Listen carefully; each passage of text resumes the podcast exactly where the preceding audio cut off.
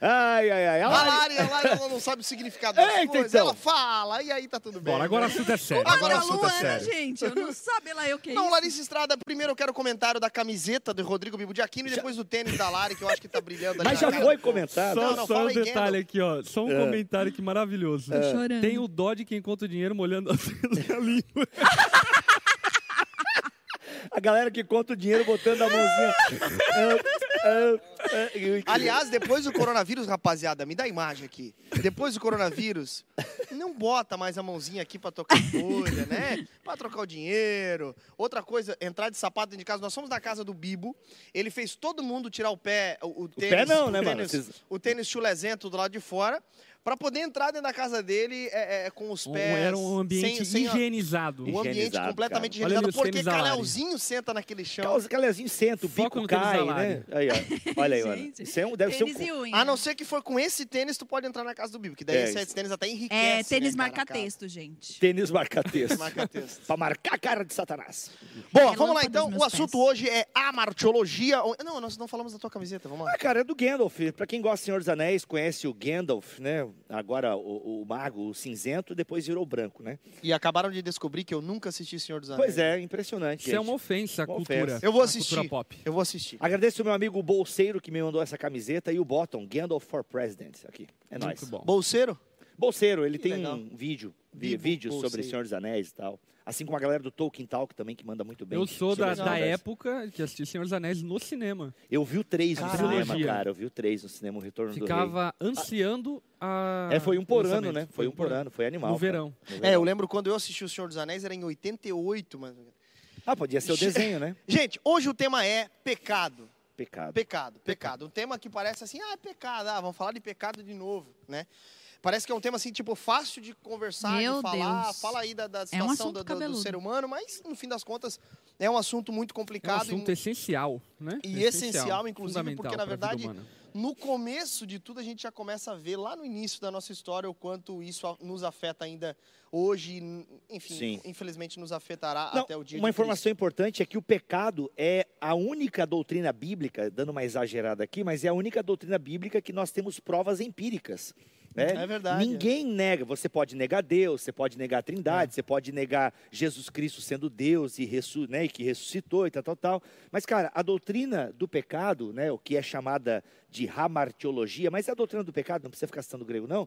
Mas é, ela, é uma, ela é uma doutrina empiricamente testável, né? É uma doutrina que todos nós já lidamos com ela, experimentamos ela, sofremos ela, praticamos ela. Então, ninguém nega a maldade no mundo, ninguém nega que há um mal no mundo. Então, é uma doutrina empiricamente provável. Se tem uma Ainda doutrina que- bíblica, é essa. É. Ainda que neguem onde está o mal, né? Sim. Porque, por exemplo, o islamismo crê que o homem não é mal por essência e por natureza. Uhum. Mas ainda assim sabe que existe o mal no mundo e tem Sim. Uhum. que, enfim, contrariar o mal, ir contra o mal. Aliás, cristãos da história da igreja também já negaram essa essência má, né? O próprio pelagianismo, que é o Pelágio, um cara que era crente, tá, gente? O pessoal fica demo- demonizando o Pelágio, mas era crente, mas tinha uma compreensão diferente, que foi atacada por Agostinho e posteriormente é, ele é, foi condenado pela igreja como herege. Mas o Pelágio dizia que não, que a gente nasce zero quilômetro e que é, na verdade, a sociedade que nos corrompe e tal, mas a gente nasce bom, né? Então o Pelágio Papel em acredita- branco, né? é, a gente, o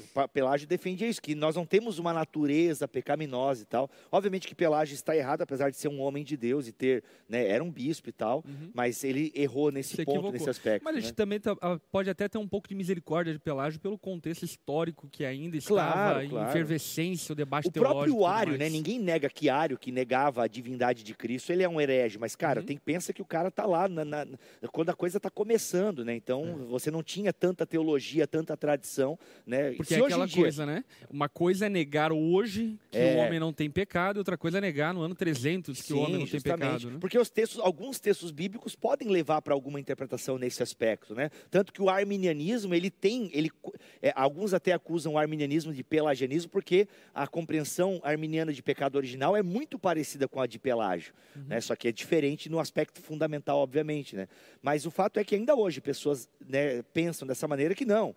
Assim como tem cristãos, pastor Lipão, que mesmo acreditam que depois de Cristo a gente vive sem pecado, Uhum. né? Então a gente vai não conversar. pequismo. É, Isso, isso invadiu o Brasil, inclusive na década ali de 90. Muita gente adotou e abraçou a teologia do não pequismo. Inclusive pastores muito respeitados no Brasil que depois se arrependeram. Vou citar um. Enfim, já que ele se arrependeu, posso citar o pastor Carlos Alberto Bezerra, da Comunidade da Graça, abraçou o não pequismo na década de 90, crendo que aquele que nasceu de novo não peca mais. E aí depois ele, enfim, chegou ao arrependimento de abraçar essa doutrina, na que é uma doutrina bem equivocada. sim, ele é equivocado. Mas, gente, vamos para a definição do termo. O que é pecado? Ó, Vamos lá. A definição do termo ela é bem ampla, né? A Ramarte, ou Ramartiologia, o estudo do pecado, essa palavra Ramarte, ela fala sobre errar o alvo. E aí fala a respeito de um alvo moral, aonde nós erramos esse alvo. uhum. Entretanto, a Bíblia ela amplia esse assunto e mostra que não é apenas o que fazemos que é o pecado, mas também temos uma natureza pecaminosa, também temos uma oposição contra Deus, contra a sua vontade, querer, a nossa incredulidade e assim por diante. Então, o conceito de pecado é bem amplo, mas a gente pode começar por aí. Pecado também é errar o alvo moral de Deus, não acertar aquilo que ele espera de nós como seres morais. Muito bom. João vai falar do pecado como transgressão da lei. Né? Então, tanto o termo ra, é, hamartia ou ratá, hamartia no, no grego, ratá é no hebraico. Mas o interessante desse termo, gente, na Bíblia tem vários termos para pecado, a gente citou aqui os dois mais conhecidos e o que a Bíblia mais cita. Mas o interessante do conceito de errar o alvo, tem alguns teólogos que dizem que o errar o alvo aqui não é simplesmente, ah, errei o alvo. Não, mas é intencionalmente errar o alvo. E isso faz toda a diferença. É. Né? Então não é só um errar o alvo por errar o alvo. Porque a gente erra sem querer às vezes. Não.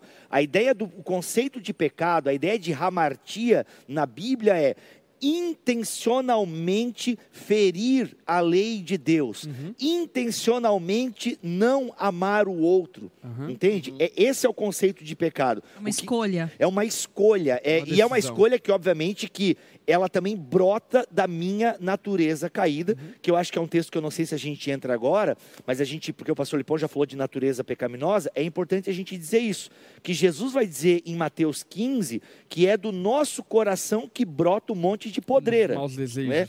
Os maus desejos. Mas aí que tá, agora tu citou uma palavra legal, né? Maus desejos. Mas, cara, o desejo em si não é uma coisa ruim. Uhum. Né? Então é onde a gente precisa entender o seguinte: Deus não nos criou maus, Deus não nos criou pecadores. Esse é o grande ponto. Porque, Lari, tudo que sai da mão de Deus, o que, que Deus diz? É. Deus criou e É falou bom. que é bom. Inclusive bom. o próprio Quando ser criou humano. o homem, ele falou muito bom. Muito bom, entendeu? Então, assim, cara, o homem sai bom da mão de Deus. Mas o que acontece? Deus deu ao primeiro casal o livre-arbítrio.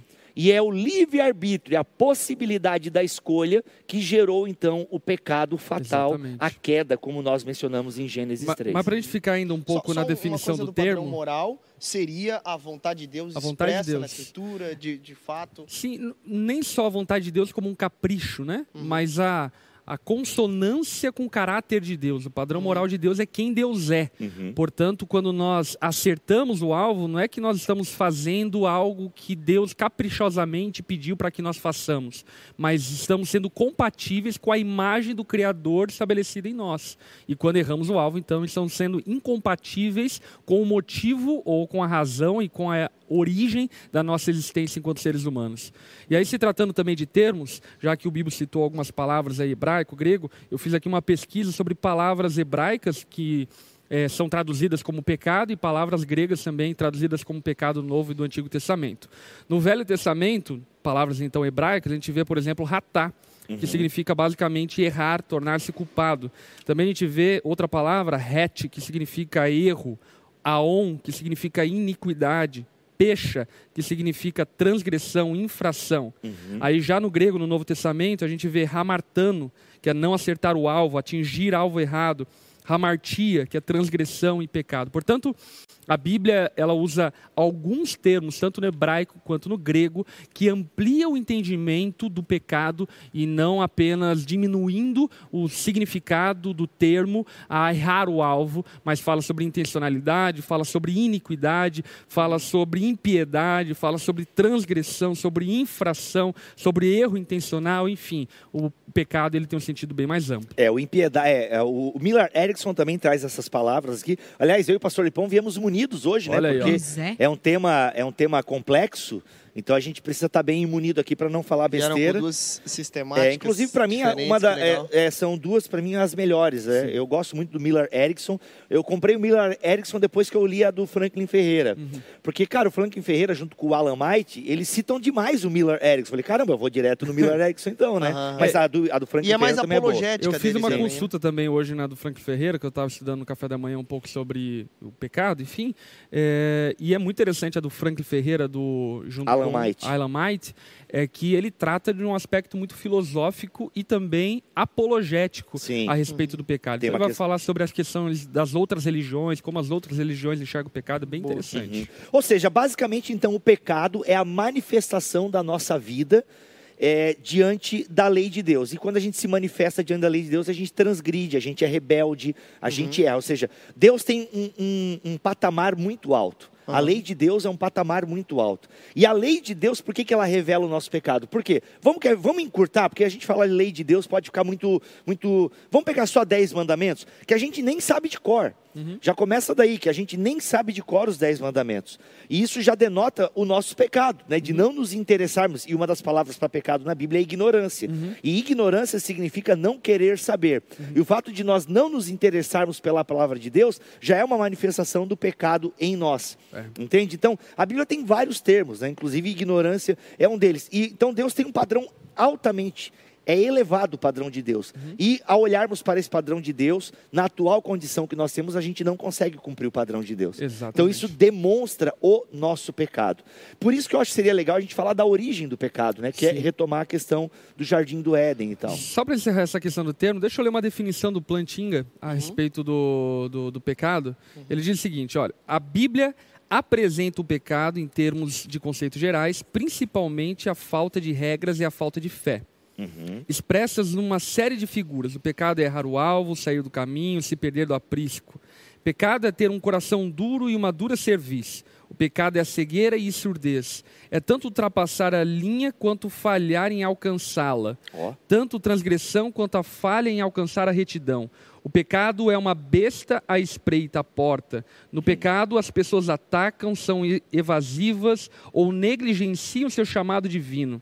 Estas e outras figuras sugerem um desvio, ainda que seja familiar. O pecado nunca é normal. O pecado é a quebra da harmonia criada e depois a resistência, a restauração divina dessa mesma harmonia. Ó. Acima de tudo, o pecado rompe e resiste ao relacionamento vital entre o homem e Deus. É, o pecado. Deus, muito boa a Não, definição. é, é bem completa, né? A gente poderia até esmiuçar ela e impor por- ponto por ponto. O Lutero falava de pecado como incurvatus em si. Ou seja, nó- o, o pecado é o ser humano né, debruçado sobre, Sobre si si mesmo. Né? A grande manifestação do pecado é o orgulho. Por quê? Qual é o pecado do Éden? Qual é o pecado do primeiro casal? Né? O Pois é, onde surge essa história toda aí? Pois é, o primeiro casal, ele queria ser. Qual foi a grande pegada da serpente? Ela falou. Independência. É, ju- é a independência, né? É o, é o querer ser como Deus. Não é nem querer ser como a serpente. Entende? Não. É o querer ser como Deus. A grande manifestação do pecado, a grande tentação no Éden foi essa, sabe? Utilizar o desejo, que é bom. Pô, o ser humano tinha uma série de tarefas no jardim. Ele, inclusive, ele, ele vivia pleno, né? Adão se torna pleno quando surge Eva na história. Não é bom que o homem fique só. Mas mesmo assim, havia um desejo de, que, de querer mais. Aham. O grande pecado da humanidade, que é o nosso pecado, é o querer ter mais. Vou dar um exemplo aqui, em, em termos de desejo. O desejo é bom. Vamos pegar o desejo. Ah, pô, ia falar da relação sexual, né? Mas tem criança na sala. Mas é um desejo bom que mantém a raça humana. A comida. A, a comida. Vamos pegar a comida. O comer, o ter desejo é bom pela comida, né? O ter desejo, o ter sabor pela comida, ela faz com que a gente não morra e que a gente ainda sinta prazer, né? Porque graças a Deus, Deus não tirou o paladar como o efeito Olha da que queda. interessante o, o, o- o capítulo da, É, da queda, né? tira. Gênesis 3. Quando a mulher viu que a árvore parecia agradável ao paladar, era atraente aos olhos, Uhum. e é tudo que Jesus combate, Sim, concupiscência dos olhos, aham, né? era atraente aos olhos, e além disso, desejável para dela se obter discernimento. Isso. Tomou do seu fruto e comeu. O grande, peca... o grande pecado, gente, é o seguinte: a árvore é um símbolo, nitidamente, para quem estuda cultura do Antigo Oriente, a árvore era um símbolo de, de sabedoria. né? Então, quando Adão e Eva pegam, e, e eles o quê? Eles recebem a sugestão de uma serpente. A serpente, na cultura cananeia, era uma, é- é- era uma representação da astúcia humana e da sabedoria humana. Então, quando o autor bíblico usa essa figura tanto da árvore quanto da serpente, ele poderia estar passando essa mensagem que quando Israel se desvia dos caminhos do Senhor, quando ele começa a ouvir as outras religiões, quando ele começa a ouvir os outros deuses. Mas para ficar só na linguagem de Gênesis, é quando o primeiro casal começa a ouvir e a obedecer uma outra voz que não é Deus. É. E que voz que é essa? É a voz de Satanás, que é a grande serpente, mas é a voz também do seu interior. Ou seja, é quando o ser humano quer decidir sobre a sua própria vida sem Em ter um detrimento de Deus, né? em detrimento de Deus. Ele não quer mais Deus. Orgulho, né? O orgulho, ele não quer mais Deus. Agora, o porquê que eles não queriam, aí fica para a eternidade para a gente descobrir, né? Eu- Porque, poxa, eles tinham tudo. Eu gosto muito da maneira aqui como o Wayne Gruden abordou aqui na sistemática dele acerca do pecado, a origem do pecado, falando a respeito de três pontos muito cruciais ali sobre quando Adão e Eva pecam. Ó, Ele vai abordar o primeiro. Primeiro, seu pecado atingiu a base do conhecimento, pois deu, pois deu uma resposta diferente à pergunta: o que é verdadeiro? Quando eh, a serpente vem e tenta Adão e Eva, ela age no conhecimento que Adão e Eva tinham previamente, oferecendo uma verdade oposta à verdade que Adão e Eva possuíam. E ali, inclusive, a gente percebe já o relativismo, a pós-verdade surgindo lá no Jardim do Éden. Uma, uma faísca da pós-verdade surgindo. a fake news. A fake news, a famosa. Porque Adão e Eva são então contrariados no seu conhecimento e negam o seu conhecimento que haviam recebido de Deus. Em segundo, o Anne Gruden também fala sobre o seu pecado atingiu a base dos parâmetros morais, pois Deus deu uma resposta diferente ao que é certo. Quando então Adão e Eva são tentados pela serpente, a serpente tenta Adão e Eva, oferecendo a eles uma outra base moral, um outro parâmetro moral, contrariando o parâmetro moral estabelecido por Deus. Deus disse a Adão e Eva: não comas, enquanto a serpente vem e disse: comas. E assim contrariando então o padrão moral estabelecido por Deus e vivendo a partir disso então um relativismo moral, aonde a moralidade de Deus era subjetiva e a moralidade do homem então passou a ser eh, superior à própria moralidade divina. E Acho que nesse ponto aí é legal a gente falar porque o fato de Deus colocar né, essa proibição, olha, vocês podem comer de tudo menos dessa árvore. É, essa proibição ali no jardim, ela é um reflexo, porque para para pensar. É, o povo lia esse texto, né, o texto de Adão e Eva, e eles entendiam que essa proibição do não comer dessa árvore era representava todo o mandamento de Deus. Né? Ou seja, essa única proibição de Deus do não coma é um reflexo dos dez mandamentos, né? onde não faça isso, não faça aquilo outro. Então, o, o, o relato de Gênesis está passando muito claro essa mensagem. Você peca quando você não obedece ao mandamento de Deus como o primeiro casal. É. O primeiro casal tinha um mandamento, que era não comer, e desobedeceu por vontade própria, porque tinha essa, né, tinha essa competência de poder é, escolher. Né? O primeiro casal tinha livre-arbítrio. Então, o que acontece? É, a, a mensagem de Gênesis 3 é essa, olha... Quando você desobedece o mandamento que é bom para você, que Deus sabe o que é bom, e você passa a ouvir a serpente, ou você passa a ouvir a religião cananeia, você passa a ouvir os outros deuses, você transgride a lei. Entende? muito Então. É, é aí questão moral. cai o argumento que muitos têm, por exemplo, de dizer que se eu estivesse no lugar de Adão e Eva, eu não teria pecado. Mas aí quando a gente Hum. olha para, por exemplo, a lei de Deus nos nossos dias, no sentido de obedecer a Deus, vamos dizer assim, já erra e já por quê? Porque estamos Mesmo nós regenerados, né? Mesmo nós Exa- regenerados que exatamente. de alguma forma é, é, a gente escolhemos outra coisa. Podemos acertar. né? podemos acertar. Podemos acertar e É, erramos. é, já vamos chegar lá. É. A- a questão Mas que vamos para o terceiro ponto aqui do N. Gruden, para aham, fechar esse ir. assunto. Boa. E aí o terceiro ponto do N. Gruden, ele fala, o seu pecado deu uma resposta diferente também à pergunta quem sou eu?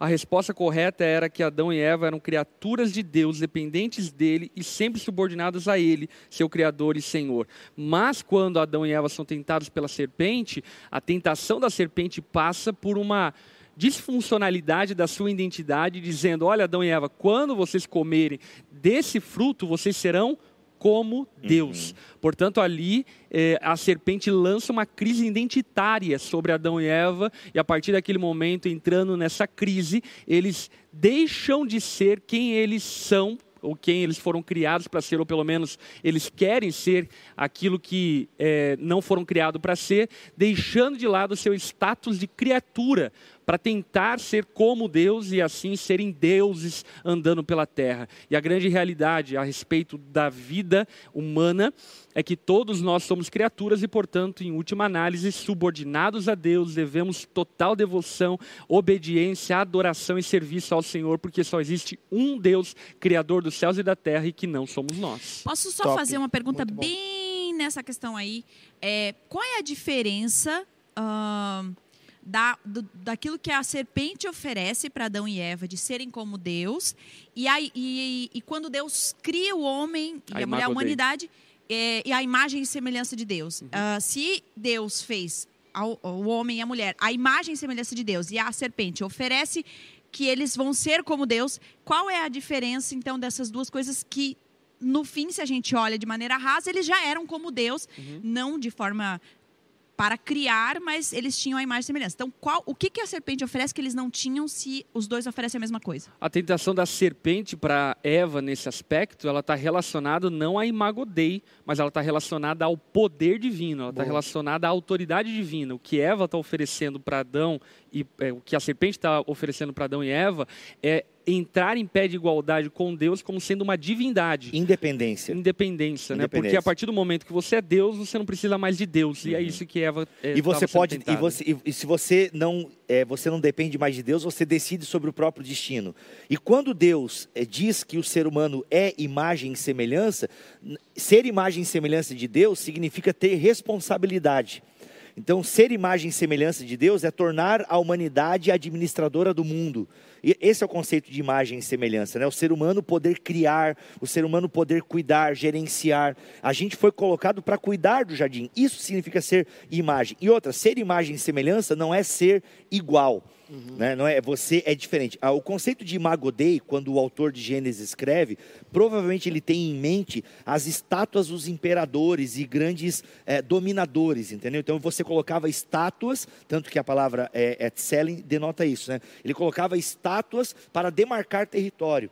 E, essa, e quando você via aquela estátua, determinada imagem, aquilo ali era uma demonstração de poder e de domínio sobre aquele território. Então, quando Deus cria o ser humano à imagem e semelhança, e o autor de Gênesis utiliza essa figura né, né é, é, de ser imagem e semelhança, que é Tselen e Demut, ele está dizendo o seguinte: olha, onde tiver um ser humano, ali tem um responsável pela criação, ali tem um soberano, mas que não fala em nome de si mesmo, né, fala em nome de um Deus fala sobre cuida. Um regente, né? Fala sobre um regente. Ele aponta, porque ele, ele é só uma estátua. Ele não é a representação verdadeira. Uhum. Entendeu? Mas ele representa um Criador. Então a grande proposta da serpente é: seja senhor do seu próprio destino. Uhum. Né? Seja senhor da sua própria vida. Administre, não obedeça. Você uhum. pode ser como Deus. Ou seja, você não precisa de um Deus que diz que você pode ou não pode. Você uhum. pode ser dono do seu próprio nariz. E essa é a história da humanidade em pecado. A uhum. humanidade que vive a partir do pecado é a humanidade humanidade tentando viver independente do seu Criador. E bem, e para onde nós caminhamos?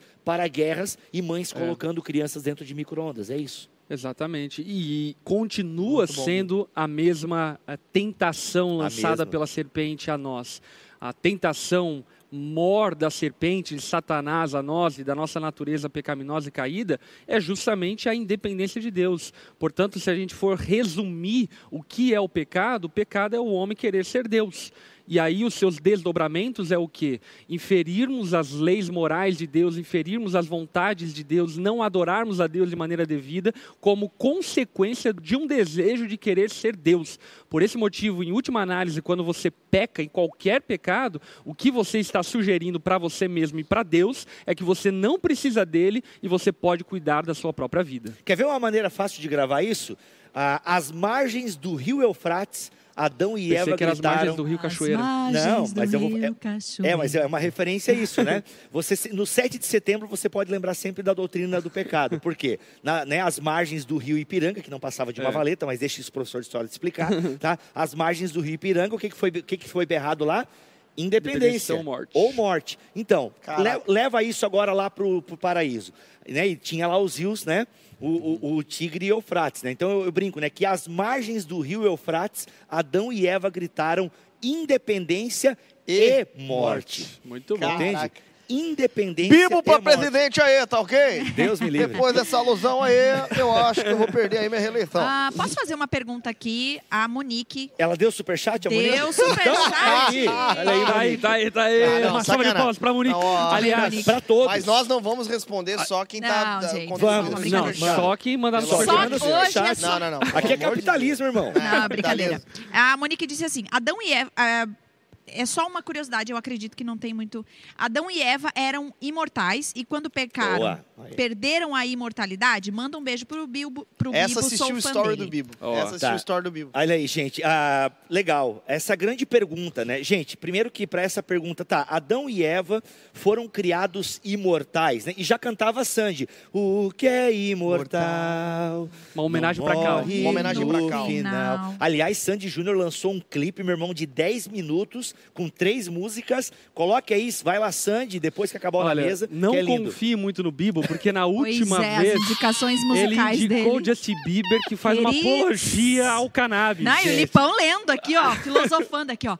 Porque esse maravilhoso. ah, gente, pelo amor de Deus. Desculpa aí, mas a música, ela é boa, mas tem uma parte uma alusão às drogas que não é tão Tá, legal. mas vamos aí. ficar com o Sandy Júnior, que deve ser bom. Sandy, não, ela- ele Sandy canta umas Júnior não músicas bem erra, né, legais. pessoal? É, não, ele canta- mas gente, voltando à pergunta da Monique aqui, obrigado por Monique por ter doado aí no superchat, a todos que estão doando no superchat. Vem o estúdio do Na Mesa em nome de Jesus. Não pecar. Mas eu- a grande pergu- a pergunta dela é muito boa, porque assim, tá, e aí, eles foram criados imortais?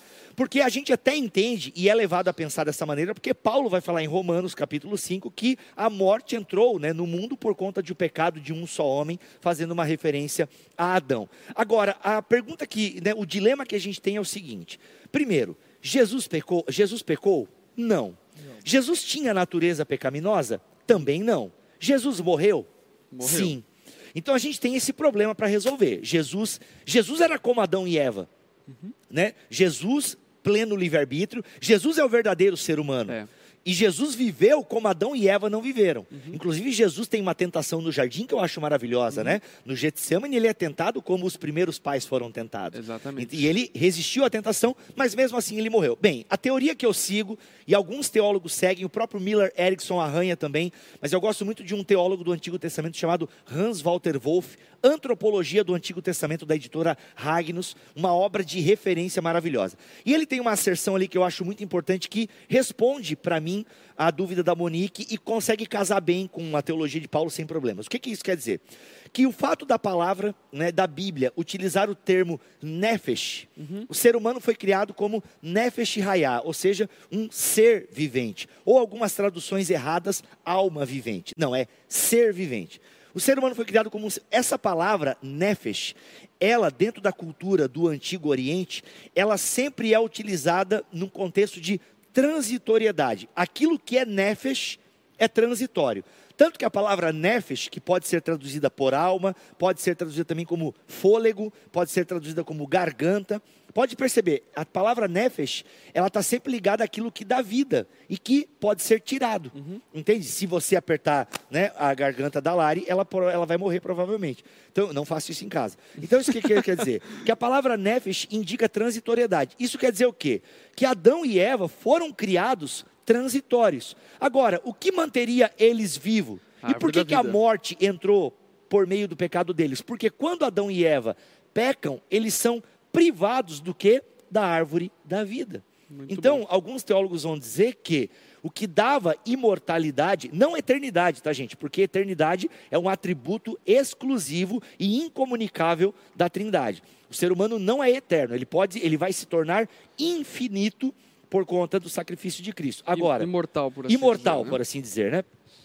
Então o que acontece? Adão e Eva são privados. Se você ler Gênesis capítulo 3, a partir do versículo 14, você vai ver que eles são privados da árvore da vida. Então, era a árvore da vida, provavelmente, que dava a imortalidade a eles. Tanto que certamente morrerás, né? É, era a, a, a punição, porque todo pecado, isso aqui é importante, todo pecado ele tem uma punição. Calma, com isso não quer dizer agora que esse pecado que você cometeu hoje, Deus já está vindo do céu para dar-lhe uma cacetada na sua cabeça. Calma. Ou tá? tá. Aquele... É, pode ser, né? Pode ser. Pode ser, Pode é. ser, mas, não- mas calma que não, essa teologia também não é tão assim, que pequei, Deus já está com o cacete. pra- não, não é assim. Agora, o que acontece? Eles foram privados. A gente lê que eles são tirados, removidos do jardim. E o ser humano. E, cara, e ser removido do jardim, no fundo, é o quê? É uma bênção, é uma graça de Deus sobre o primeiro casal, porque tu imagina eles vivendo eternamente ou para sempre na condição de pecadores. Então Deus os priva da árvore do bem, né, do, da, da vida, para que eles não vivam para sempre nessa condição de rebeldes e pecadores. Eles não Muito tinham bom. mais como escolher a árvore da vida. Não tinham disso. mais. Não tinham E- mais e, se eles estivessem lá no jardim, eles E- poderiam continuar Bom. comendo, talvez. Mas o fato é, né, eu, embasado em muitos teólogos, acredito que eles foram criados mortais. Agora, Pabi, mas como é que a morte entra no mundo por conta de Adão, como Paulo fala? Bem, ela entra no mundo porque a humanidade, a partir de Adão e Eva, ela é privada da vida, da árvore da vida. Então, Uhum. consequentemente, a morte passa a ter domínio e passa a ser uma causa. Tanto que Paulo vai falar, o salário do pecado É é, a a morte. morte. Mas a primeira morte Mas que Adão e morreram. Eva. Não, eles não morrem, mas eles com certeza morrem espiritualmente. Uhum. Por quê? Porque o pecado, ele afeta todas as dimensões da vida. Uhum. Olha só que interessante. Ele fere a dimensão vertical, a relação do homem com Deus, o homem passa a ter medo e vergonha de Deus. Ele afeta a dimensão horizontal. Porque o Adão já começa já a meter culpa outro. e tal, papapá, então já tem, ah, você percebe que Isso a dimensão até hoje, né, pessoal? Até hoje. as famílias, a gente é Então, tudo é- assim. é- Na verdade, uma- se multiplica, né? se multiplica, é a herança direta do jardim. E o- então percebam, vertical eu e Deus, horizontal eu e meu próximo e central, porque eu também não, não É. me entendo Já mais. não sei mais quem eu sou. Já não sei mais quem eu sou, por quê? Porque perdi o propósito, daí É. magodei, já É. estou todo errado. Então, o pecado fere né, a humanidade. E é por isso que, a partir de Adão e Eva, a gente não nasce zero quilômetro. Ou seja, o pecado de Adão e Eva é. Vem de fábrica. Ele, ele é atribuído e Nascemos mancha. como uma folha amassada. Nascemos É. amassados. Aí também perguntaram aqui, por exemplo, Deu sobre... superchat? Quem perguntou? Não. Não, então, mas, não, sobre o, o- Não, bem Fala. rápido. O é que a gente falou, eles não conseguiam mais voltar e agora, é, vamos lá, duas chances. Agora vão voltar lá e acertar a árvore certa, digamos assim, né? Vamos começar É. da árvore da vida. Não, eu que errei, vamos voltar lá. E não tem essa possibilidade. Como para nós hoje também não tem. Hoje nós não vivemos mais nessa liberdade de acertar. Esse É é, o, esse é o X da questão, porque quando o Bibo fala ali a respeito da árvore que agora foi guardada e impedida de o homem ter acesso, e inclusive é muito é, interessante a narrativa bíblica, porque a palavra fala que Deus ele coloca um anjo guardando com uma espada flamejante o caminho até a árvore da vida. Quando nós olhamos para o Novo Testamento, inclusive o escritor de Hebreus vai falar que Jesus, a árvore da vida, é a figura de quem é Jesus. Olha aí. Portanto, quando nós comemos de Jesus, comemos do pão, tomamos o sangue de Jesus, da sua carne, do seu sangue, obviamente que representativamente falando, nós passamos então a comer da fonte da vida e passamos a ter a vida eterna. Portanto, a árvore ela foi guardada até os dias de Jesus para que em Jesus possamos ter a vida eterna. Pega essa aqui, pega essa daqui. Esse gancho é maravilhoso, Lipão. Por quê? Qual, qual é o episódio? Aqui foi foi uma deixa que eu dei para ti uma vez. Ó. O que, que acontece lá no jardim? Eles pegaram, eles tomaram e comeram. Comeram. Então, assim, no jardim do Éden, o tomar e comer trouxe maldição para a humanidade. Porque eles tomaram e comeram do fruto. Né? Então, o que acontece? O tomar e comer passou a ser um símbolo de coisa ruim, passou a ser um símbolo de queda. O tomar e comer passou a ser o símbolo da maldição da humanidade. Olha o que Jesus faz. Jesus redime o tomar e comer. Olha que coisa linda, até me arrepio, cara. Jesus redime o tomar e comer, porque quando ele institui a ceia, nós tomamos e comemos. Tomamos do seu sangue e comemos da sua carne. Então, Jesus redime o pecado do primeiro casal. E é o que Paulo vai falar. Se o pecado entrou por meio de um homem, a salvação também veio por meio de um homem. Então, eu acredito dessa maneira que a culpa do pecado de Adão, ela é eliminada é, pelo sacrifício de Cristo. Jesus redime o tomar e comer. Por isso que quem está em Cristo toma do seu sangue e come da sua carne, não sofrerá a punição do pecado original. Muito Entende? bom. Agora, definimos o conceito de pecado. Meu, a gente Ah, definiu uma porrada de coisa aqui. coisa. Mas assim, por que que nós... é, é, é, é, é, vamos lá. Por que que o pecado de Adão é transmitido para nós? Muito bom. A gente precisa entender isso a partir de duas coisas. Primeiro, a culpa de Adão é transferida para nós. Será? Se- E segunda coisa, é a natureza de Adão é Isso. transferida para nós. O que nós percebemos, enfim, é que quando Adão e Eva pecam por serem pais de uma raça, eles passam a dar como herança o seu pecado para todos aqueles que vêm depois deles.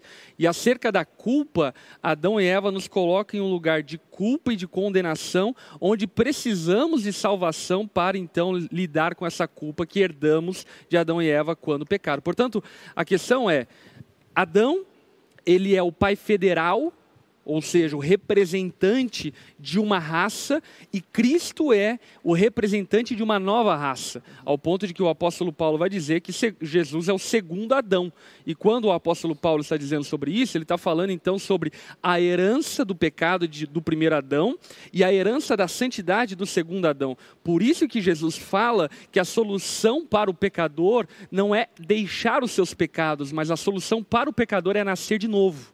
E a consequência do nascer de novo é deixar os seus pecados. Portanto, o evangelho, ele não é moralista justamente por esse ponto, porque Jesus ele não ataca os frutos da natureza pecaminosa, mas ataca a raiz da natureza pecaminosa, operando no homem um milagre que Nicodemos mesmo não entendeu qual era esse milagre, que é o milagre do nascer de novo, do nascer do espírito. E somente nascendo do espírito, como disse Jesus, é que nós veremos o reino de Deus. Muito bom. Gente, só um adendo aqui. O áudio para vocês. Alguém reclamou do áudio aí? Não. Eu recebi umas duas mensagens aqui Mas nosso no áudio tá- começo, agora. É?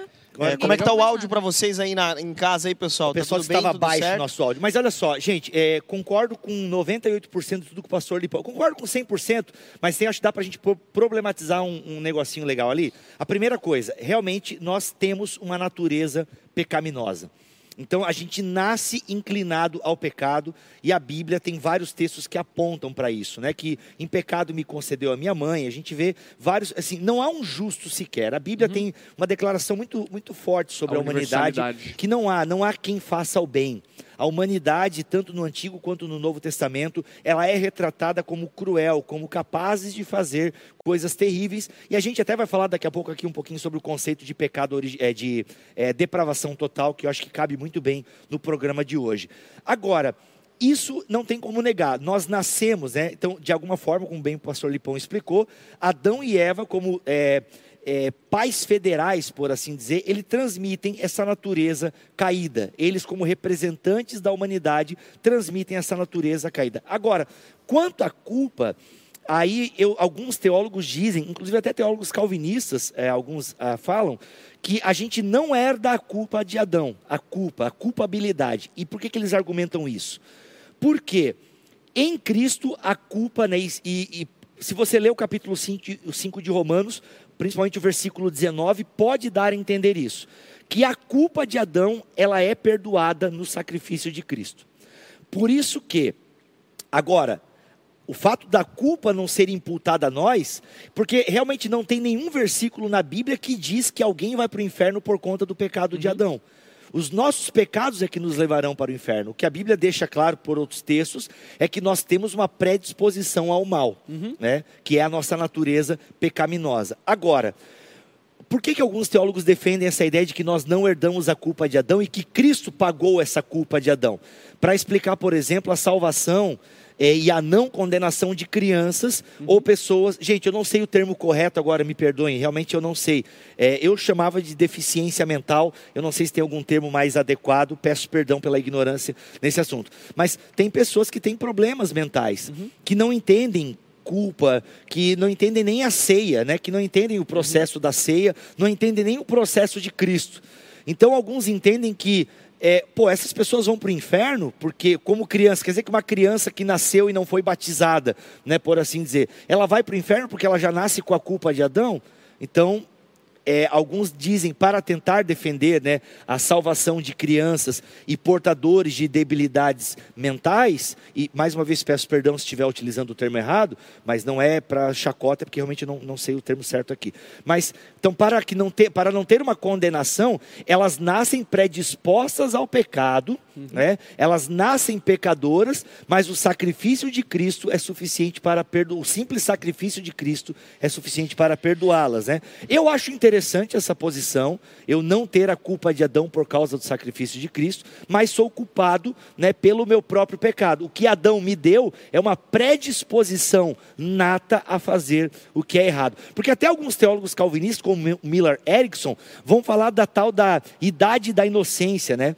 que existe ainda um período em que a criança não é culpada pelos seus próprios atos, porque ela nem tem noção disso ainda. Então, como é que uma criança dessa, né, como é que uma criança vai ser condenada se ela não, se ela está numa fase de ignorância, por assim dizer? Até mesmo quando Jesus, quando Deus fala para Jonas, né? Você acha que eu vou matar a galera aqui?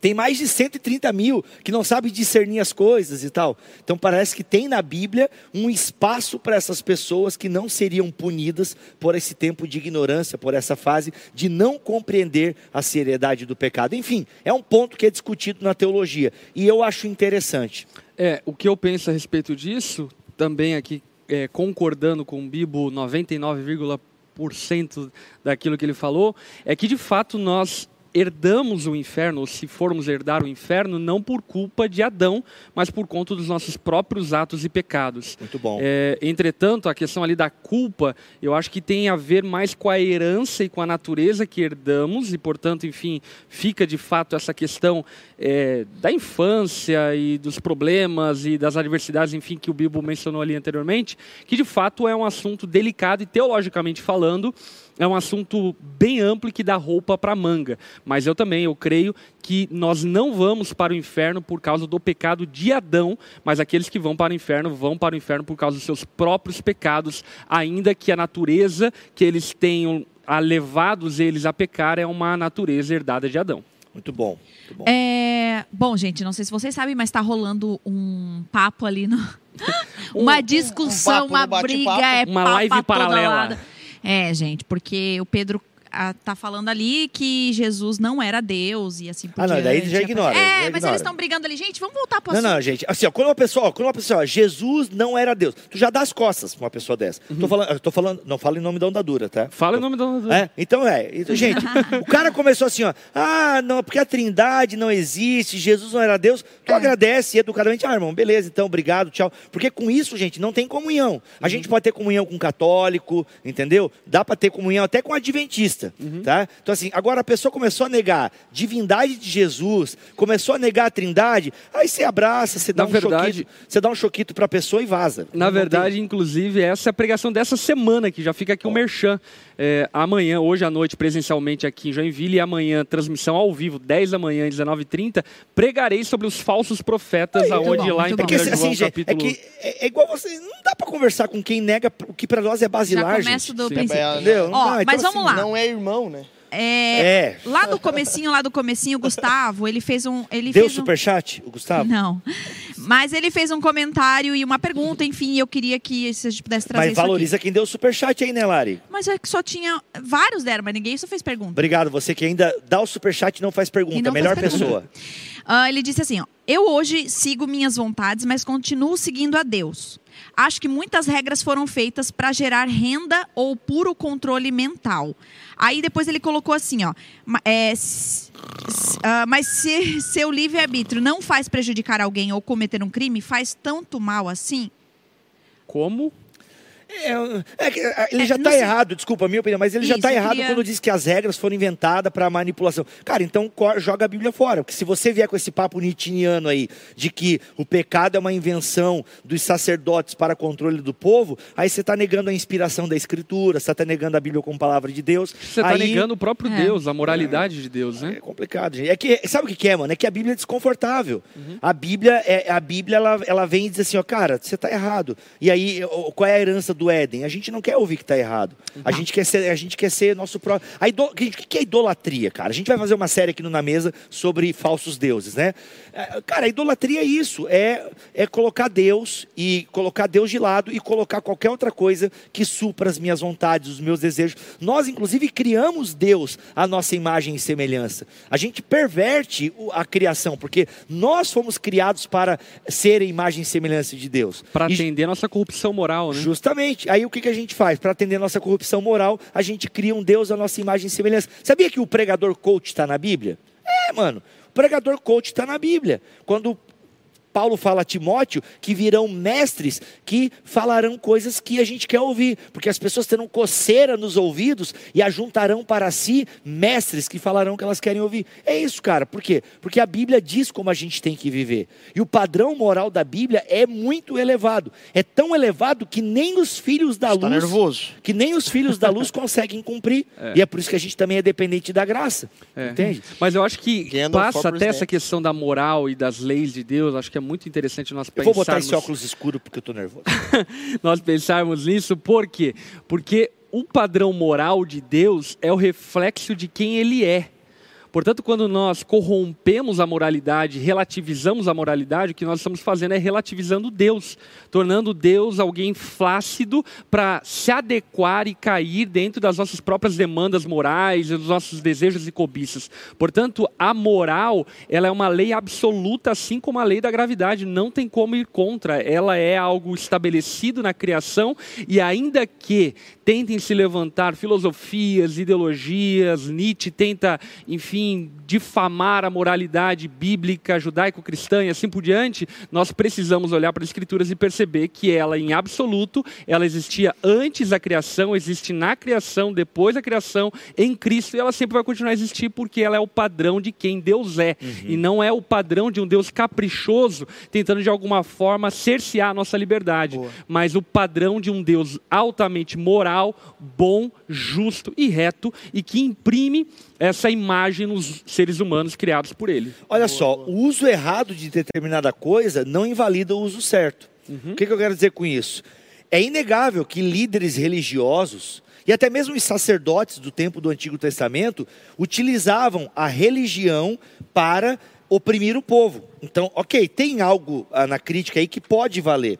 É inegável que a igreja, a- a- tanto a igreja católica no período ah, do século XVI, como a igreja hoje, a eu já ouvi falar de igrejas que oprimem os seus fiéis com várias regras. né? Os próprios fariseus faziam isso, né? Cria- criavam leis que nem eles conseguiam cumprir. A grande briga de Jesus com os fariseus também era essa. Então o que aconteceu? O uso errado da lei, o uso farisaico da lei, não invalida, gente, não invalida o uso certo, não invalida a lei, ok? O nosso pecado, o uso errado das, ah, das normas que Deus nos deu, não deve invalidar o uso certo. Sabe? Então, assim, a gente precisa focar nisso. Se pessoas utilizam a religião para manipular o povo, a religião é o ópio do povo em alguns ambientes, não tenho dúvida de que Marx. é, quem falou isso ou foi o Weber? Foi não o lembro. Marx. Marx. Karl Marx. É, então, assim, eu não tenho dúvida de que pode ter, né? Ou, ah, como o Ricardo Gondim falou nos bons tempos, né? a religião como a cocaína do povo, né? Ok, muitas pessoas utilizam a religião para isso. Agora, a gente não pode deixar que o uso pecaminoso daquilo que é bom invalide o uso santificado, né? O uso pelo qual foi criado. Top. Vamos continuar no assunto do pecado propriamente dito. Gente, existe a diferença de pecado e pecados? Tá, eu quero emendar essa pergunta do pastor Tom Joner, que está aqui no, no, no chat, e ele fala também sobre isso, né? Ele Pastor diz Tom assim: Joner, um abraço. falem sobre pecados que levam à morte e alguns que não levam à morte. Ah, como cita Paulo. Ok, vamos João, começar né? aqui Boa. pela, é pela pergunta do Geiseriel, né? O que, que é pecado, o pecado e os pecados? O pecado é aquilo que a gente estava falando a respeito da nossa condição de independência de Deus. Enquanto os pecados são os atos, os frutos dessa vida independente de Deus. Portanto, os frutos são os pecados, aí vem a cobiça, a lascívia, a mentira, o ódio, a falta de perdão, enfim. E o pecado é essa independência de Deus que nos leva então a viver esses pecados. E aí, a respeito do pecado que leva à morte, é, é interessante nós falarmos sobre esse assunto, porque também fala a respeito da consequência do pecado de quem nasceu de novo. Boa. Por quê? Porque dentro de um contexto, por exemplo, como o de Ananias e Safira, vamos supor aqui Ananias e Safira, não dá para ter convicção e certeza de se de fato eles eram, eram nascidos de novo ou não. Entretanto, nós precisamos ressaltar o fato de que, ainda que Cristo já tenha saciado a ira de Deus, eh, morrendo em nosso favor e dessa forma nos espiando completamente, precisamos compreender que o pecado tem consequências na vida de um cristão. O pecado ele fere o nosso relacionamento com Deus. A palavra fala sobre o pecado entristecer o Espírito Santo em nós.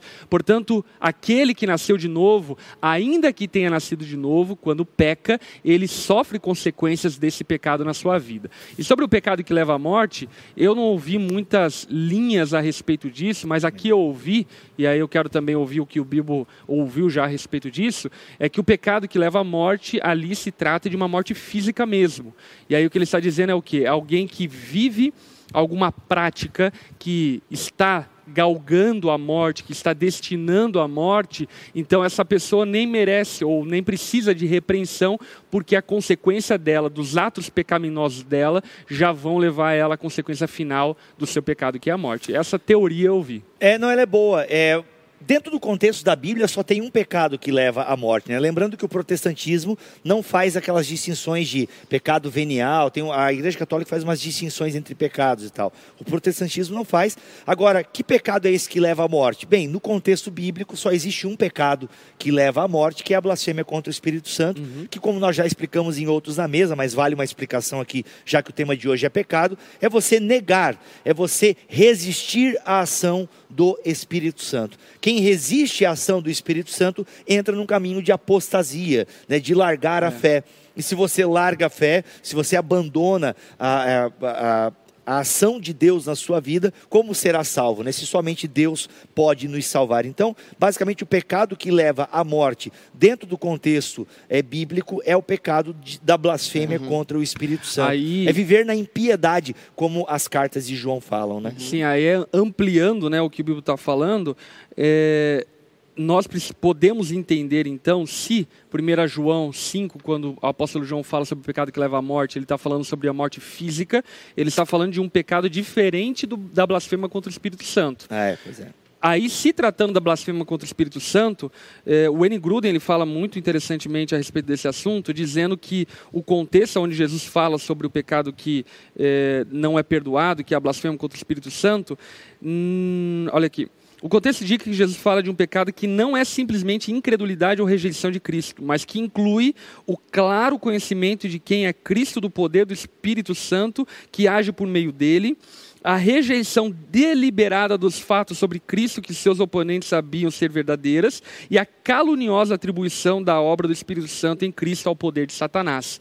Portanto, ali, fazendo uma pequena análise do texto, quando Jesus fala a respeito da blasfêmia contra o Espírito Santo, nós percebemos que não é uma leve eh, um dizer que eu não creio em Jesus, mas é de fato uma rejeição a contra fatos comprovados e demonstrados de maneira clara o poder do Espírito Santo, e no caso ali, dizia-se a respeito também ao fato de atribuir as obras do Espírito Santo a Satanás. Isso. E ali então entendido como blasfêmia contra o Espírito Esse é o Santo. contexto direto de Mateus ali, né? É. Ou Marcos, não lembro agora. Mateus, Muito bom. Mateus 12. Isso aí levanta até a pergunta, né? Não sei se dá pra gente. eh, Tem a pergunta do pecadinho e pecadão. Eu ia fazer isso agora. E aí, existe pecadinho e pecadão? Pecadinho, pecadão. Existe o pecadinho e o pancadão. É que sacanagem. Nossa, até o chão. Tem a música do, da Isa, né? Do pancadão, que é legal, até fala de céu lá tudo. Brincadeira, não tô recomendando. Existe Mas e pecadinho e existe pecadão? pecadinho e pecadão? Existe pecado e pecadinho e pecadão a gente pode interpretar de duas formas. Para Deus não existe pecadinho e pecadão. é aquela velha Talvez história, né? Um ovo podre em um omelete já deixa todo omelete podre. Ui, que nojo, Um, cara. s- um suco de Ai, laranja uma feito vez eu fui fazer um 10 ovo, laran- bati e saiu uma patinha assim. É. Sério? Ah, É que era uma um pintinho mal formado, sabe? Quando. Para. Tá voltando sério? aqui pro assunto.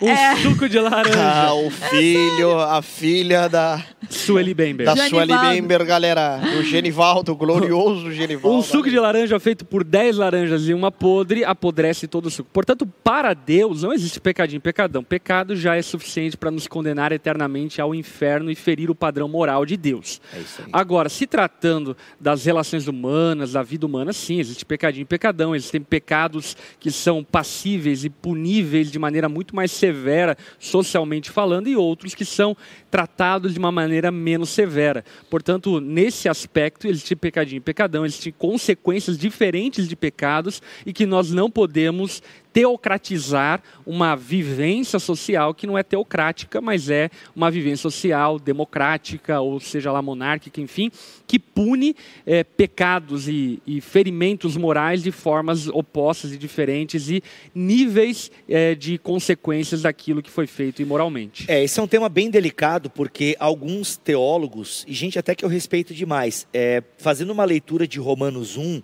atribuem ao pecado da homoafetividade um grau maior do que a inveja. Sendo que o próprio Paulo, em outros textos, né? Paulo faz várias listas de vícios e Aham. virtudes, é bem comum na teologia do apóstolo Paulo. E Paulo coloca a, a homossexualidade, que é o termo que ele utiliza lá, mas ele coloca a homoafetividade do lado do ladrão, né? E dando a entender que, cara, pecado é pecado É. e com consequências é, diferentes, obviamente. Agora, alguns tentam né, dizer que não, porque quando ah, em Romanos 1, o pecado da homoafetividade é o ápice do ser humano sem Deus e tal. Eu não concordo com essa leitura cultura é, eu penso que pecado é pecado. E aí tem uma pergunta que não foi feita. O que, eu, o que eu penso a respeito disso não é nem tanto a respeito da homoafetividade, mas o que eu penso é que ali em Romanos capítulo 1 mostra a sexualidade, a depravação sexual Isso. como a demonstração de toda a perda de sensibilidade humana. né? Isso daí, e perda de propósito e tal. Inclusive, se você, se você quiser ler um pouquinho sobre Romanos 1, Viva o Extraordinário, você encontra aqui na OD Store, o livro aí do nosso querido pastor Lipão. E também aí. vende para todo o Brasil Em todo o pela Brasil, OD Store. aí. loja virtual da Store. Olha aí, show de bola. Então, assim, gente. O é- Bibo, eu tenho, eu tenho a impressão que de- de- de- enquanto ele fala, vai passar um, um- um anúncio da, da Jequiti enquanto ele fala. o Bibo é a própria propaganda. né, Cara, né, eu, né, vivo, eu vivo de Mas é oferta. porque tu é na internet. É, eu né, aprendi cara? a é pedir, cara. eu, apre- eu aprendi a pedir, eu vivo de oferta, irmão. Os- Graças aos mantenedores do Bibotal que eu pago as contas, entendeu? Que legal, Glória a. Deus por É, mas, mas vamos ser honesto que vale a pena muito pedir, porque eu tava vendo um streaming, enfim, de jogos esses tempos atrás ali, e, mano, a galera Superchat Galera bombando, dando dinheiro e mais Mas é dinheiro. que tá, a galera dá dinheiro. É, né, né, um parênteses aqui, gente. Mas é, vários streamers vivem da contribuição da molecada Da que assiste molecada. ele jogando videogame. Entendeu? Pô, quando eu pensei isso, mano, eu faço a obra de Deus. Será que eu não posso seguir o mesmo princípio? Entende? Ó, vou começar, vou começar, ver se eu consigo viver do meu blog, entendeu? É. E, gente, ó, quero, né? Se você gosta do Bibotalk e tal, aí galera, ó, eu gosto, pega aí, pá, pá, pá, e pagamos as contas, Que é legal, nóis. cara. né? Então, voltando aqui, onde eu tava, pá, pá, pá, eu esqueci onde eu tava. Gente, Romanos 1. já deu o superchat hoje? O cara. Ah, tem uma pergunta ali no Jequiti. superchat lá. Cara, É. tem um- muita coisa no Muita chat hoje. Não, mas é. Vocês estão Não, ensandecidos hoje. pecadinho, pecadão. Pecadinho, só para encerrar esse, esse assunto. Eu, assim, então eu não creio, cara. Eu não creio que há pecadinho, pecadão. Eu penso que há, há níveis de maldade, entende? Realmente há níveis de maldade. Ah, e uma pergunta que não foi feita, mas é fundamental. Por que, que nós devemos estudar a doutrina do pecado? Por que, que nós estamos iniciando na mesa hoje uma série sobre os sete pecados capitais? É verdade. Presta atenção, porque se nós não entendermos a nossa condição depravada, se nós não entendermos que somos totalmente contrários a Deus e a sua vontade, se nós não entendermos que nós também cuspimos na cara de Cristo, se nós não entendermos que somos orgulhosos e arrogantes, nós jamais entenderemos o que foi feito no Calvário. Se nós não entendermos a doutrina do pecado, jamais entenderemos o Natal, jamais entenderemos a Páscoa. Não entenderemos. Exatamente. Por isso que precisamos estudar hamartiologia. Tá? Por isso precisamos estudar. Por quê?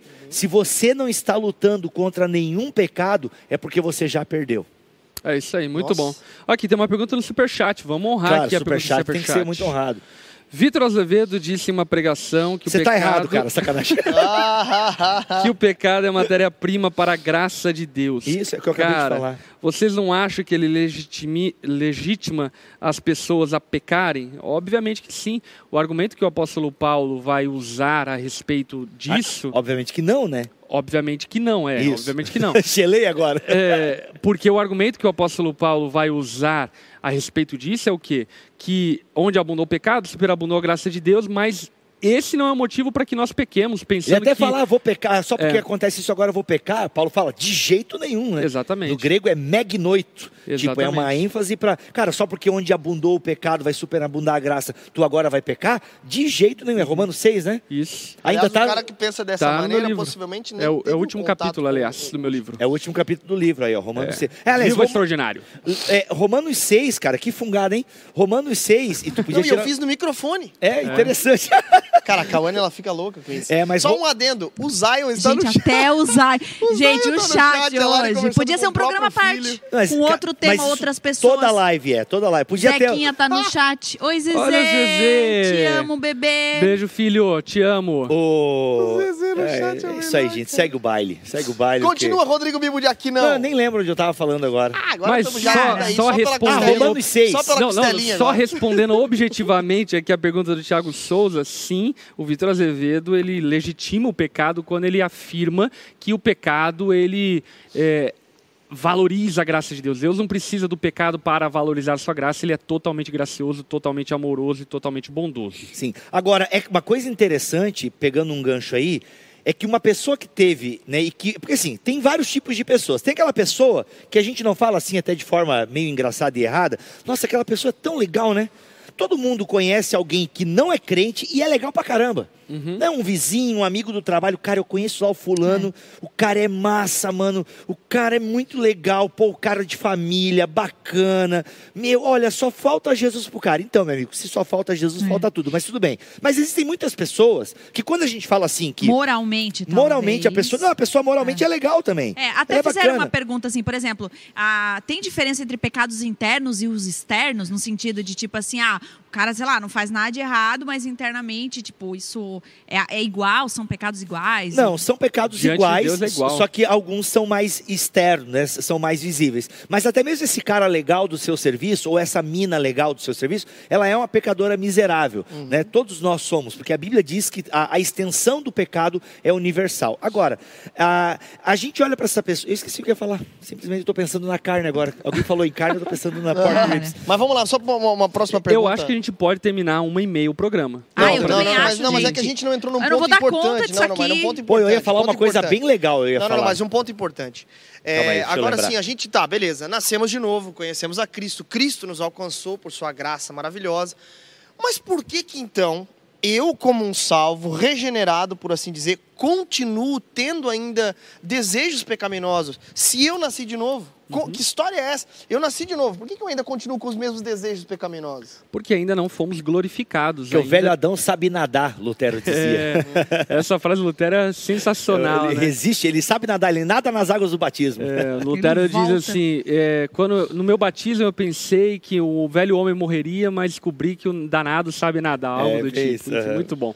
Mas é exatamente, enfim, por mais que seja uma frase meio é, bem humorada, é isso. Uhum. É, o batismo, a salvação em Jesus nos dá uma nova natureza, a natureza santificada, remida, lavada e assim por diante. Entretanto, estamos num processo de santificação que culminará na nossa glorificação, mas ainda não fomos glorificados. Portanto, a presença do pecado, ela ainda existe em nós, ainda que possamos lutar e vencer o pecado em Cristo Jesus, podemos vencer o pecado, isso vale a pena deixar salientado, ainda assim pecaremos, porque a presença do pecado ainda está em Porque nós. eu já ouvi assim, ah, pô, que novo nascimento é esse que eu ainda continuo pecando? Então eu não nasci de Sim, novo. fi- Tipo gera assim, até uma frustração, né? uma Porque, frustração poxa, eu achei que ia ser tudo diferente depois que eu nascesse de novo. E né? é para ser, né? É. porque quando a gente A nasce de luta, novo, ela é diferente, né? justamente quando nós nascemos de novo, a eternidade nos alcança. É. É, o nascer de novo é começar a viver como nova criação já na velha criação. Uhum. Só que nós ainda estamos na velha, na velha criação. Nós ainda a nova era, para usar um termo que é perigoso, mas a nova era vem com Jesus Cristo Mas a velha era ainda está aqui. Então a gente vive entre tempos. É. né? A gente vive nesse entre tempos do já e o ainda não. Por exemplo, nós, como cristãos, vencemos pecados. Eu, graças a Deus, eu posso dizer que eu venci pecados. Caí. Né? Eu, eu né, venço um, caio no outro e tal, porque a minha natureza ainda é inclinada ao mal. Só que o Espírito Santo vive em mim. Entende? Então nós temos, de certa forma, uma guerra civil dentro de nós. E é por isso que na série anterior nós falamos de disciplinas espirituais. Sim. Porque as disciplinas espirituais ajudam a nós desenvolvermos a nossa nova natureza em Cristo. E a, de alguma forma, ir mortificando a velha. Só que todos nós. Todos nós, até mesmo a pessoa boa, como eu estava falando antes lá, todos nós somos permeados pelo pecado. Então, até mesmo na nossa devoção pode haver maldade. É. Nos nossos atos devocionais pode ter orgulho. Poxa, É o que eu o Tiago venci, fala, né? eu venci Sobre a o oração. É. Vocês pe- pedem, mas não recebem. Por quê? Porque pedem pelo motivo errado. Pode- e a gente Mas- pode até ter santidade pelo motivo errado, porque no fundo a gente se sente bem. Pô, é igual o cara, né, que na semana de ceia ele não faz nada de errado. Uhum. Na semana de ceia, porque o cara tem medo que vai grudar o pão no céu da boca, né? Uhum. Aí lá o cara faz. Brincadeira, uma piada com católicos. Aí o que acontece? O cara, naquela semana, ele não faz nada de errado. Naquela semana o cara tá top. Mas daí o que acontece? Ele mal se dá conta que ele é pego no orgulho. É. Pô, essa semana. Pronto, meu amigo, já era. Pra mostrar o quê? É o que C.S. Lewis fala no Cartas de um Diabo ao Seu Aprendiz. Sim. Façam eles vencer os pecados para que eles sintam orgulho de terem vencido os pecados. É isso, cara. O Lewis é genial. É genial, simplesmente. E, aliás, esse livro super recomendado, inclusive, sobre esse assunto. Cartas de um diabo ao seu aprendiz. Aliás, bom. daria até Então um eu programa posso- sobre pegar algumas cartas. não, dava né? pra gente fazer uma série sobre Lewis. Eu acho que seria muito legal. Gente, é uma pergunta aqui muito importante. Do Superchat Só uma a coisa, pergunta? Lari. Existe uma guerra de naturezas, então, dentro de nós? Como é que é isso? Oxi, Existe uma guerra me de. atropelou agora. Não, é só porque é o mesmo Assim, assunto, Eu Lari, não tô nem aí pra sua pergunta. Não, eu não, Lari, é que vai fugir do assunto Tá aí. bom, Vamos, vamos você lá. nem sabe qual era a minha pergunta. Não, mas calma, é que já, já- já vai mudar Vai. que o povo no chat tá loqueando. eu sei. É isso aí. Existe uma guerra de Existe uma naturezas? guerra de naturezas dentro de nós. Entretanto, é muito importante que saibamos que a partir de Cristo nós temos a possibilidade de aplacar a nossa natureza caída. Portanto, não é uma guerra de natureza perdida. Por esse motivo, por exemplo, a narrativa lá de Romanos capítulo 7, quando o apóstolo Paulo fala a respeito lá de um homem que tem a lei dentro de si, enfim, eu não creio que ele está falando sobre alguém regenerado, creio que ele está falando sobre alguém que ainda não tem a Cristo e quer viver piedosamente, mas não consegue porque tem uma natureza que o empurra para o pecado. Estando uma vez em Cristo, eu creio que essa pessoa recebe então em Cristo a possibilidade de vencer o pecado, ainda que por vezes ela não vá vencer. Porque tem a tentação, né? Tentação não é pecado, gente. É. Né? Tentação, ah, Cristo foi tentado, né? Cristo foi tentado. Tiago vai falar que nós somos tentados. Agora, o grande problema é que a gente cede à tentação. E Lutero fala, já que estamos no mês da reforma, legal citar Lutero. Lutero falava que nós não podemos impedir o passarinho de sobrevoar a nossa cabeça, que é a tentação. Nós não podemos impedir a tentação, a opressão maligna, que e foi como o isso é importante, né? Porque muitos irmãos ficam oprimidos pela tentação, se sentem culpados, se penitenciam, enfim, por É, causa teve da até uma tentação. pergunta aqui, né? Se eu sei que Cristo me perdoou, mas eu não consigo lidar com isso, né? Uhum. Com aquilo que eu fiz e tal. Então, isso aí, infelizmente, é diminuir o sacrifício de Cristo. É incredulidade. É, inc- é uma incredulidade. Não há, gente, presta atenção, você que tem esse peso na culpa. Não há pecado confessado que o Calvário não perdoe, gente. É. Não há pecado confessado que o Calvário. Não importa se você bateu numa criança ou se você colocou dinheiro na cueca. Não, não há pecado confessado e largado que o, o sacrifício de Cristo não perdoe. E aí, eu já emendo aqui uma, uma coisinha, e tem pecados recorrentes ainda. Uhum. Às vezes a gente recorre. Tem gente que luta com pecado vários A anos. vida toda. Vários anos. E, gente, pecou. Morra tentando. mo- é, Cara, se- vai lá e pede perdão, entendeu? Vai lá e pede perdão. Porque se Jesus fala para nós, nós, seres humanos caídos, perdoarmos, perdoarmos 70 vezes 7, que é, na linguagem daquele tempo, perdoe sempre.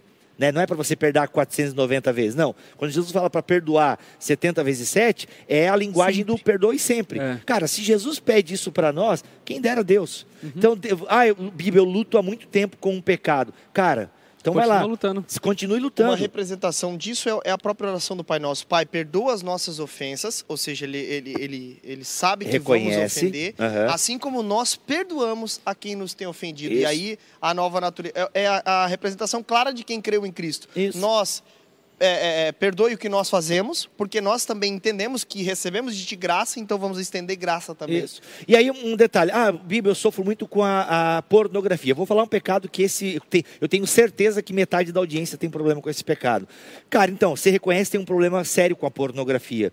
Legal, primeiro, e cara, toda vez que eu assisto o Bíblia, eu me sinto muito mal e eu caio aos pés de Jesus. Legal, você já reconheceu e Jesus te perdoa por você consumir pornografia. Agora, comece a ler sobre isso. Comece a ler homens e mulheres que venceram esse mal. Porque lendo esses homens ou vendo vídeos, você pode. é, é, é, pô, eles já fizeram isso. E, cara, e vai sempre, e ore mais. Tem Porque- que orar um pouco mais. Porque eu acho entendeu? que a, a grande diferença ele, do regenerado, daquele que nasceu de novo, não é que ele não peca, mas é que ele não ama o pecado. Ele não ama a sujeira, né? Exatamente. Então, não amando o pecado, ele não consegue conviver pacificamente com o pecado, ele luta Tudo contra normal, o né? pecado. Tu falou um negócio no Twitter esses dias. É, a diferença. É, bem, tu Não falou. é É, tropeçar, é, é amar o chão, né? É Tu- amar tu, lama, tu uma lembra que tu falou isso? ah, é, ah, o problema não é cair, o problema é amar o chão. É, né? isso aí. A, a gente está às vezes no chão, você pode estar no chão nesse momento, porque tá, você está encharcado de pecado agora, nesse momento que você está vendo esse- essa live, você está mal, você está com. Cara, você está com uma mochila de pecado aí ah, nas suas costas e você, nesse momento, se enxerga no chão mesmo. Cara, clame, clame ao Salvador. Não há pecado que o Salvador não perdoe. Porque o simples fato de você estar se sentindo mal por estar aí caído, por estar jogado, cara, já é um sinal que o Espírito Santo está falando assim: e aí, Boa, mano, boa. vamos lá, levante-se, levante-se, vamos lá, me busca, eu te perdoo, eu te lavo, eu te regenero.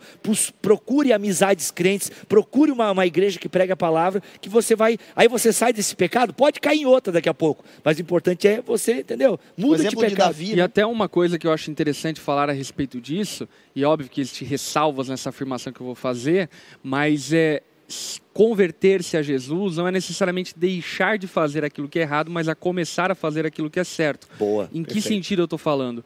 Que muitas vezes na luta contra o pecado, a nossa luta é meramente moralista. Ela não tem o intuito de agradar a Deus, de louvar e o adorar.